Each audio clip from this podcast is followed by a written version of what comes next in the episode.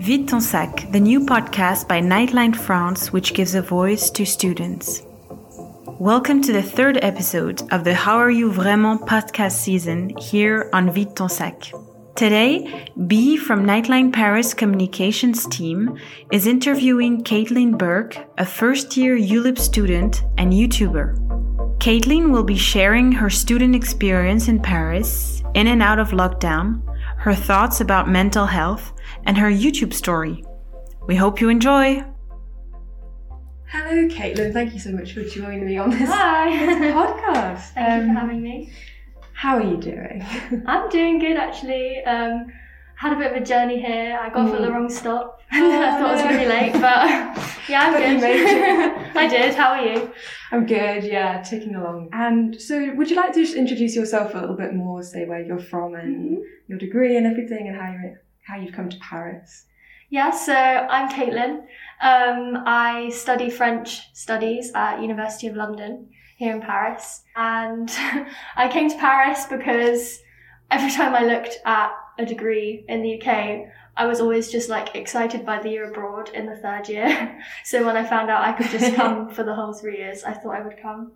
And yeah, I've been here since September of last year.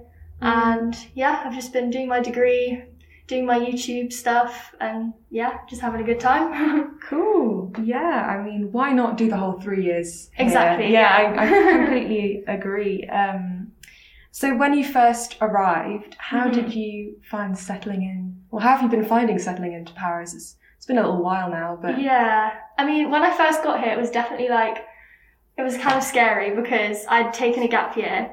So a lot of the French that I had learned from A level, I Mm. kind of like lost confidence a little bit, especially with speaking. So it was definitely like a little bit overwhelming when I first got here. I was like, oh my goodness, like I've forgotten so much.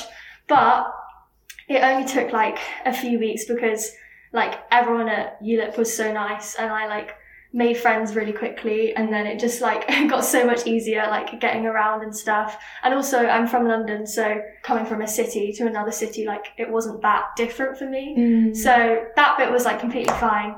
But now I feel like just living here for like the small amount of time that I've been here, I think I've definitely gained back some confidence with like speaking French a little bit more. but yeah. Oh, brilliant! Yeah, that, sounds about right. It um Yeah. takes a little bit of time to adjust, and but as you say, yeah, I, I also come from a, a big city, and I think there's a little yeah. maybe less culture shock going on, but A little bit, yeah. There was still some culture shocks, but mm, I kind of I kind of like researched so much about what living in Paris is like and watched so many videos on YouTube that it Yeah. was almost not a shock. It was like I was expecting it. so Mm. yeah. Had had you been to Paris much before you moved? Um, I'd only been once in Okay. 2018, um, which is when I went to look at the uni. right, yeah, exactly. so- Same for me. yeah, so yeah, I'd only been once. Mm. Um, but I just remember when I came that one time, I just like knew I wanted to live here at some Mhm. point. So Yeah. yeah. no, I had the exact same experience where, yeah, I hadn't been to Paris before, so like the open day was very much opening. Yeah. opened my eyes. exactly. yeah, Yeah. massively. Oh, cool. Um, so obviously you've come to Paris at quite an interesting, difficult time. yeah. Um, what's it What's it been like being a student during the whole lockdown situation Yeah. and COVID? it's interesting because when we first got here, like everything was pretty much open. Mm. Um, so we had like quite a normal freshers week considering everything. Um, and but the thing is that that only lasted probably about a month and a little bit, and then we ended Mhm. up going into lockdown.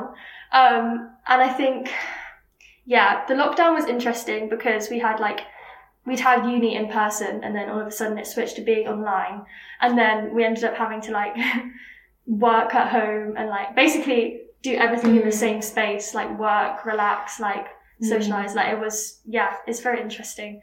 Um, but yeah, it's been funny because we've just been switching. I feel like the rules have been changing so much. they have. so yeah. it's like there's been a lot of changes happening. yeah, so you've really had to adapt to quite a Exactly, lot. there. yeah. Adapting Um, quickly.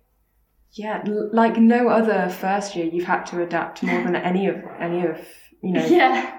me or my friends did at university. So I really do admire you guys. um, yeah, I mean, I have been told that. I mean, my where I work, um, they told me that like right now is like a good time to be in Paris almost because mm. it's like there's not any tourists, so a lot of like the touristy spots are like much quieter, so you can like see That's them true. quite easily, and it's you know it's fine. But um, mm-hmm. also, I think it's I mean, at least we're coming here with all of this happening, and then it can only get better.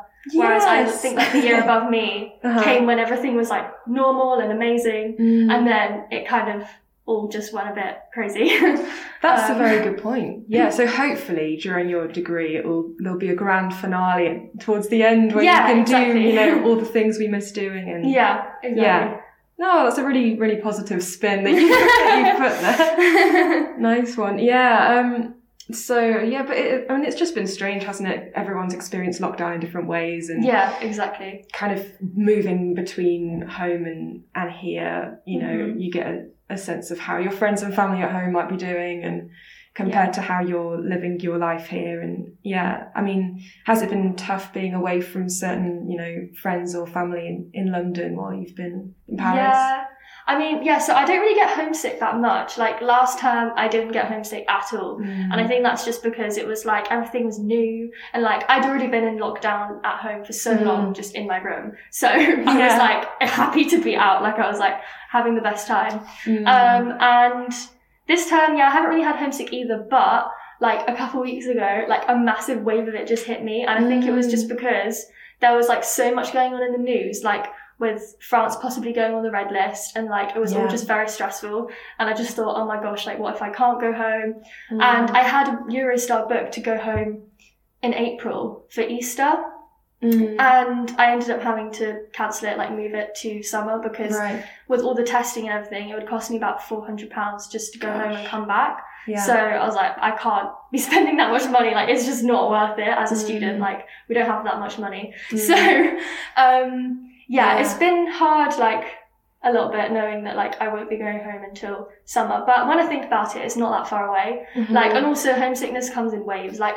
it'll hit you, and then like you'll be absolutely fine. Like mm. after like a, a, day or something. So yeah, yeah, no, definitely. I I can relate because I mean I've been living in Paris for a few years now, and obviously I've had little breaks back at home. Yeah. Um, in the holidays, and yeah, but that feeling of the choice of going home kind of feeling like it's almost been well removed. Yeah, I think exactly. That's, that's what got me as well. Yeah, definitely. Um, I think if it was perfectly easy to get home right now and affordable and so on, I don't yeah. think I'd be at all homesick. It's just no, exactly. when when you yeah. know that maybe you can't, it, it kind of makes you yeah, it feels a lot more. I don't know, just not necessarily isolating. Sort of yeah, because there's so here, many people here, but it's just yeah, yeah difficult you hard. can't go back. Yeah. yeah.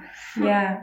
But I mean, you've been keeping busy by the looks of things as well yeah. as like with university and um, the like the work that you're doing on YouTube. Mm-hmm. Um, I think, well, yeah, Paris seems to be a really good place to be making videos and um, yeah, I know definitely. you're really into filming and you know yeah. really really good at it. Thank um, you. Like what? I guess can we talk about YouTube for yeah, a second? Of course. what what kind of um, you know what kind of messages are you trying to put across on your platform, and why do you have a YouTube platform? I guess. Um, well, I never really like expected it to become a platform. Like mm. I kind of just made it because I feel like I have a bad memory and like I don't want to forget like all these like amazing memories that I'm creating. Mm. So that was kind of why I made it because I basically, I just like love the feeling of nostalgia. Mm. Like I'm just, I've always kept a journal and stuff like that. Like I just always love looking back on things. So I just thought I'd make it because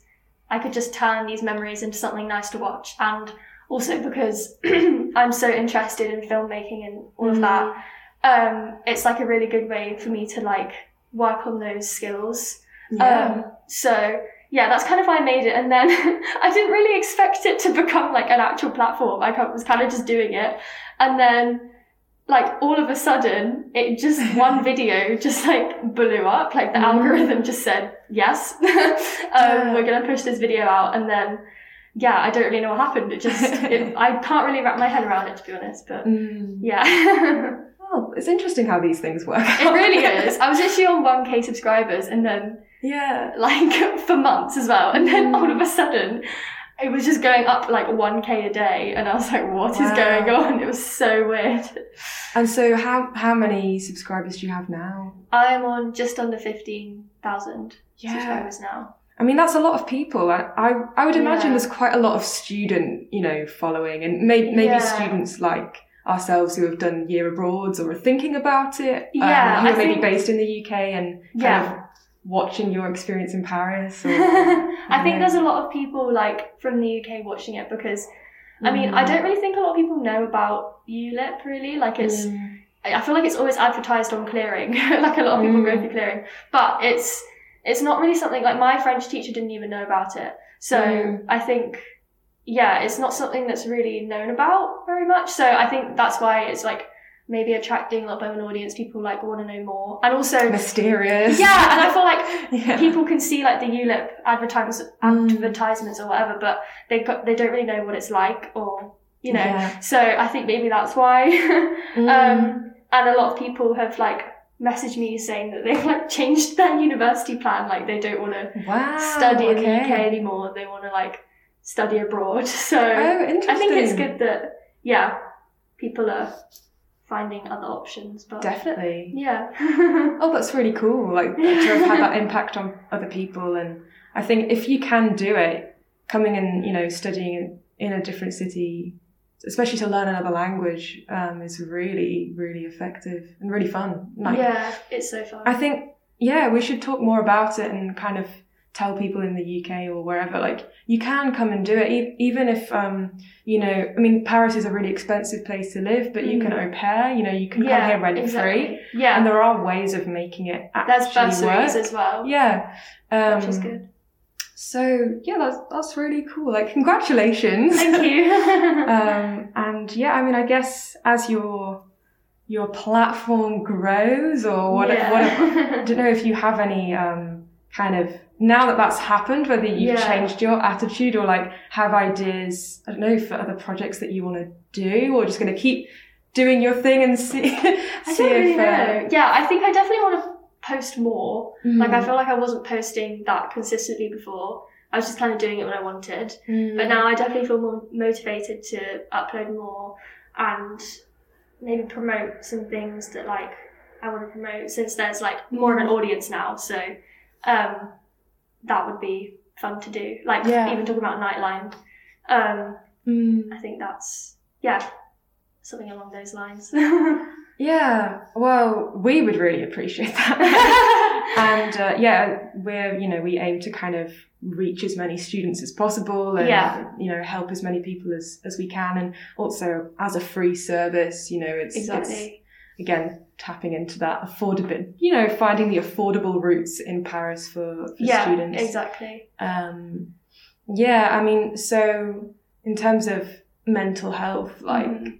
um, that's really that's really nice that you would want to share that kind of thing on your channel. I mean, I don't know if you have before or is this going to be a new avenue? Um, I think I touched on it a little bit in some of my first couple videos, which like aren't that popular, but um, it was like in lockdown in the UK. I think I talked a little bit about, about mental health yes. um, and how um, like that shift of going into lockdown was kind of affecting everyone in like Mm. different ways. Um, because I know I got myself into a bit of a rut in the first lockdown where I was like Mm, like forcing myself to exercise every day and like mm, just do all this stuff and it just yeah it wasn't healthy like it wasn't sustainable. Mhm. so um, i have spoken about it a little bit but i definitely do want to speak about it more because i think especially moving to another country like you don't know where these resources are. Mm, um, and it can be quite difficult to go to someone at uni i feel mm, like so having this kind of service i think would be really helpful because it's like it's anonymous isn't it yeah, it's totally yeah. anonymous. Mhm. so I think that's really helpful. Um, Mm, so yeah, cool. And if yeah, how would how would you describe like mental health as in what is mental health to you and wh- why do you think it's important? I know you're sort of you're almost explaining. I feel already, but um, yeah, no, it's so important. I think it's one of those things where, like, if your mental health becomes not so great, that also impacts your physical health. Like I think Mm. they're both very intertwined. Like Mhm. if one of them is a bit off, that affects the other one as well. And I think that as like teenagers and young adults, um, I think there's definitely like more conversation around it now, but Mm. which is good because I remember when like I was at school, you you'd go to talk to someone, they'd just put it off to like teenage hormones or whatever, Mm. um, even, which people have even said now, like when you're like 20. Mhm. um, but yeah, I think it's really good that it's being spoken about more because like if you don't have your mental health, like what do you have really? Mm. Like that's what I always think. Like your health is your wealth, sort of thing. Like Mm. it's literally the most important thing. I can't think of anything more important to be honest because it's like the Mm. only thing that you have.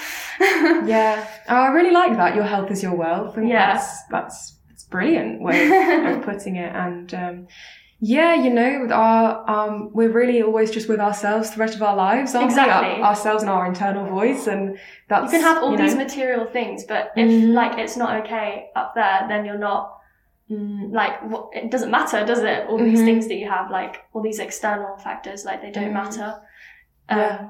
So yeah, that's why it's so important. I think. yeah, I totally agree. Yeah, and um, so how do you how do you envisage like kind of trying to maintain your mental health over the Mhm. coming months? I mean, you've got your exam season coming up. uh, Yeah. COVID is COVID's still kind of taking over our lives. Hopefully, we're on the, the home stretch. And yeah, how do you plan to kind of maintain um, Yeah. your wealth and health? um, I think it's kind of just like taking each day as it comes, sort of thing. Like, and also having um, a routine. Not not a routine that's too Mm. strict. Um, like for me, that doesn't really work. But like for me, it's like getting up at like the, a similar time every morning. Like Mm. I like getting up early. I know that getting up early makes me feel good, even though sometimes I don't want to do it. Mhm. so I think just doing things that like I know make me feel good, like getting up every morning, like around eight or nine, Mm. um, is really good for me. So I like doing that,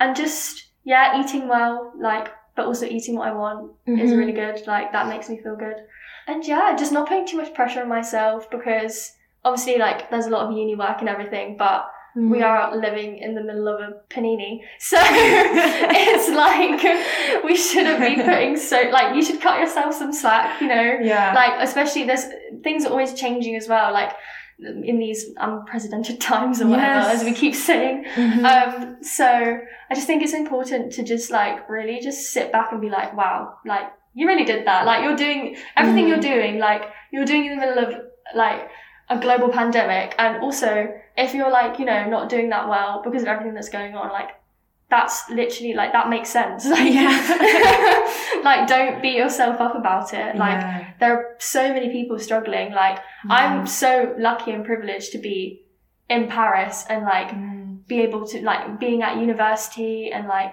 just there are so many people that are being affected like Mm. so badly by this global event. Yeah. so yeah, I think it's just don't beat yourself up. Don't put pressure on yourself to be doing loads of stuff. I remember at the start people Mm. kept saying like, "Oh, you have so much time now. Like write a book. like Mhm. like do all this stuff. Like it's just not like no. Yeah. you don't have to. Yeah. um, just because you have all this time. Like no. Mm. Um, but I do think, I mean, especially with the UK, the vaccine being rolled out, like hopefully, like it looks like things are looking up. Mhm. Um, so yeah, I hope that things will get better. I think they will. I'm quite Yeah. hopeful.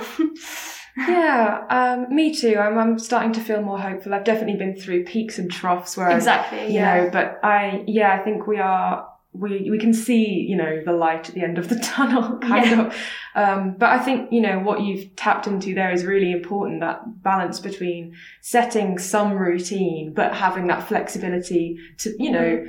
If, if, you know, one day you feel like doing something else, you, you allow Mhm. some space for spontaneity and adaptability and, Exactly. you know, not not getting too um, fixated on Yeah. on it being perfect. Um, We live on a floating rock. Like it literally doesn't matter. Like it's fine. yeah, I, I think it's really important. Yeah, I like to also kind of step back and try and have that perspective exactly. again. Yeah. I think do you know, it sounds like you've got a really good balanced approach there. And uh, I strive to share these, you know, outlooks as well myself. So, well, I mean, is there anything else you'd like to add while we have you here? But other than that, I think I think uh, I've asked everything I wanted to ask for today. Yeah, well, just thank you for having me. And I think Nightline is a really great service. Um, and I hope that this can reach some people if they need mm. it. And yeah, that's it really. I've had a great chat. thank you. Thanks for having me on. no, thank you so much. And uh, goodbye from us. Bye.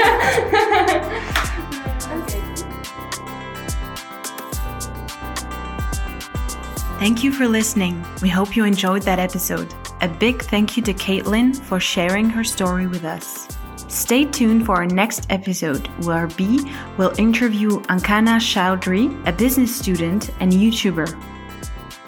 Make sure you subscribe to our YouTube channel so you don't miss out on our latest content.